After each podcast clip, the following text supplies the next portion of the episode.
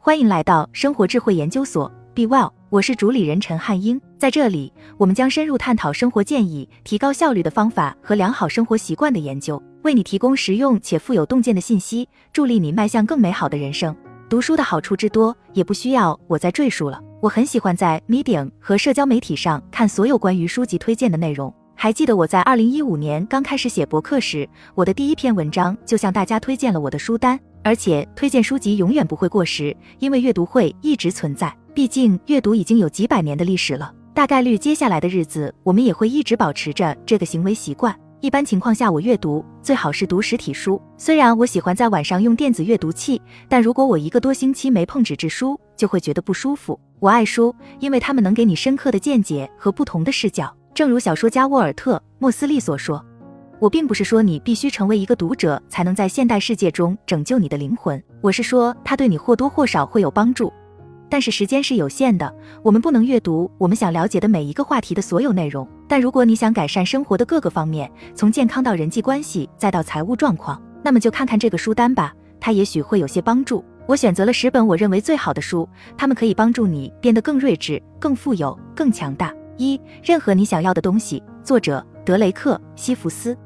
这本书虽不足一百页，但有很多不错的观点。这本书是为企业家写的，记录了作者 Silvers 从建立他数百万美元的企业 CD Baby 中学到的真实生活经验，而且这些经验也绝对可以应用到你生活的其他方面，比如怎么才能偷懒。Silvers 用非常简单的方法建立了他的企业，在他的书中谈到了他如何运用懒惰的方法发展一家企业。并最终以两千二百万美元的价格出售了这家企业。二、投资大家芒格。二、探索智慧，从达尔文到芒格。作者皮特·贝弗林。这是一本很好提高思考和决策能力的指南。这本书涉猎包括哲学、心理学和科学等多个领域，集合了众多的智慧。如果你想做了决定后不后悔，那我会把这本书推荐给你。Seeking Wisdom: From Darwin to Munger 一书中提出的见解，在未来几年都会适用的。无论你是搞创新的，或是投资人，又或者是只想改善生活质量的人，这本书都是必读之书。它会帮助你更清晰的思考，做出更好的决定，并最终过上更充实的生活。三、更壮、更瘦、更强，身体革命，健身见真我。作者麦克马修。这是一本建立更强、更精干和更健康的体质的终极指南。马修斯以一种清晰易懂的方式把信息呈现给大家，使它适合所有健身水平的读者。他在书里提供了一些实用的建议和技巧，读者可以用它们来打造梦想中的身材。这本书的方法科学合理，以结果为导向，是塑造一个更好的身体的最佳选择。这本书是为任何想要把自己的健康提升到一个新的水平的人而准备的。四、生命的短暂，作者塞内卡。这是对时间本质的思考，以及对我们如何充分利用我们在地球上有限的时间的思考。塞内加告诉我们，生命是短暂的，我们应该按照我们的价值观生活，充分利用时间，专注于真正重要的事情。在整本书中，塞内加就如何培养智慧、自我控制和生活目标感提供了很多实用的建议。塞内加的见解在今天和在两千年前一样具有现实意义。如果你想过更有意义的生活，或者想反思存在的本质，那就去读吧。五长赢投资，作者约翰伯格。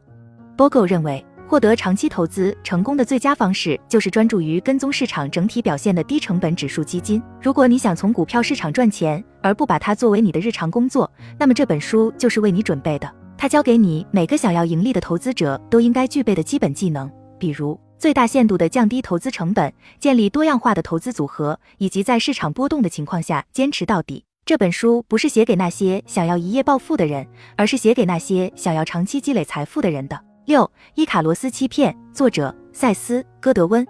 在这个瞬息万变的世界里，成功的关键是无所畏惧，不管他们看起来多么不合常规，也要追求激情所在。在这本书中，Godin 向你展示了如何创造有意义的、能有潜力产生影响的工作。这本书适用于那些想打破现状、忘却当前的事情、寻求自由的人。Godin 的观点可能会挑战你，让你去重新思考自己先前对于工作、成功以及创造力的设想。激活出生命的意义。作者维克多·弗兰克。Franco 通过他在纳粹集中营中幸存的故事，探索了生命的意义，并说寻找意义是人类存在的主要动力。他提出了意义疗法的观点，强调在生活中找到目标的重要性，并为了这个目标来忍受未来可能出现的，即使是最困难的情况。弗兰克尔的故事显示出，即使是最艰难的挑战。人们也能凭借着人类精神的韧性和强大的意志力而最终克服它。八、风格的要素，作者威廉·斯特伦克和 E.B. 惠特。每一份工作都有某种形式的书面交流，无论是电子邮件、聊天，还是销售页面、社交媒体帖子等等。这就是为什么《The Elements of Style》是一本如此重要的书。它是一个经典的指南，能让协作更清晰、更简洁，也更有效。这本书涵盖了语法、用法和写作的基本原则，并提供了提高写作的一些实用技巧。九罪与罚，作者费奥多尔·陀思妥耶夫斯基。他不是无缘无故被称为经典的。虽然一开始他看起来可能很繁琐、很复杂，但我个人觉得他其实很轻松。陀思妥耶夫斯基为我们讲述了一个年轻人拉斯科尔尼科夫的故事。他认为自我可以凌驾于法律之上，于是这个家伙在圣彼得堡开始了疯狂的犯罪。通过他的经历，拉斯科尔尼科夫努力去解决罪责、救赎以及善恶本质的问题。无论你是犯罪小说迷，还是仅仅对探索人类精神深处感兴趣，我都邀请你试试读一读这本书。十自我管理，作者皮特·德鲁克。自我管理最初是作为《哈佛商业评论》的一篇文章发表的，后来被出版为瓶装本，被认为是有史以来最伟大的励志作品。它很短，所以即使你的闲暇时间不多，也可以在上下班的路上或早上喝咖啡的时候轻松读完。在书中，德鲁克分析了自我意识对获得你想要的职业的重要性。如果你想掌控自己的个人和职业发展，这本书是必读的。我每年都要读几次这本书，以提醒自己去思考书中的深刻见解。感谢阅读，我希望你能像我一样喜欢这些书。好了，以上就是今天的分享。如果您有什么看法，欢迎在下方留言与我们交流分享。期待我们下次相遇。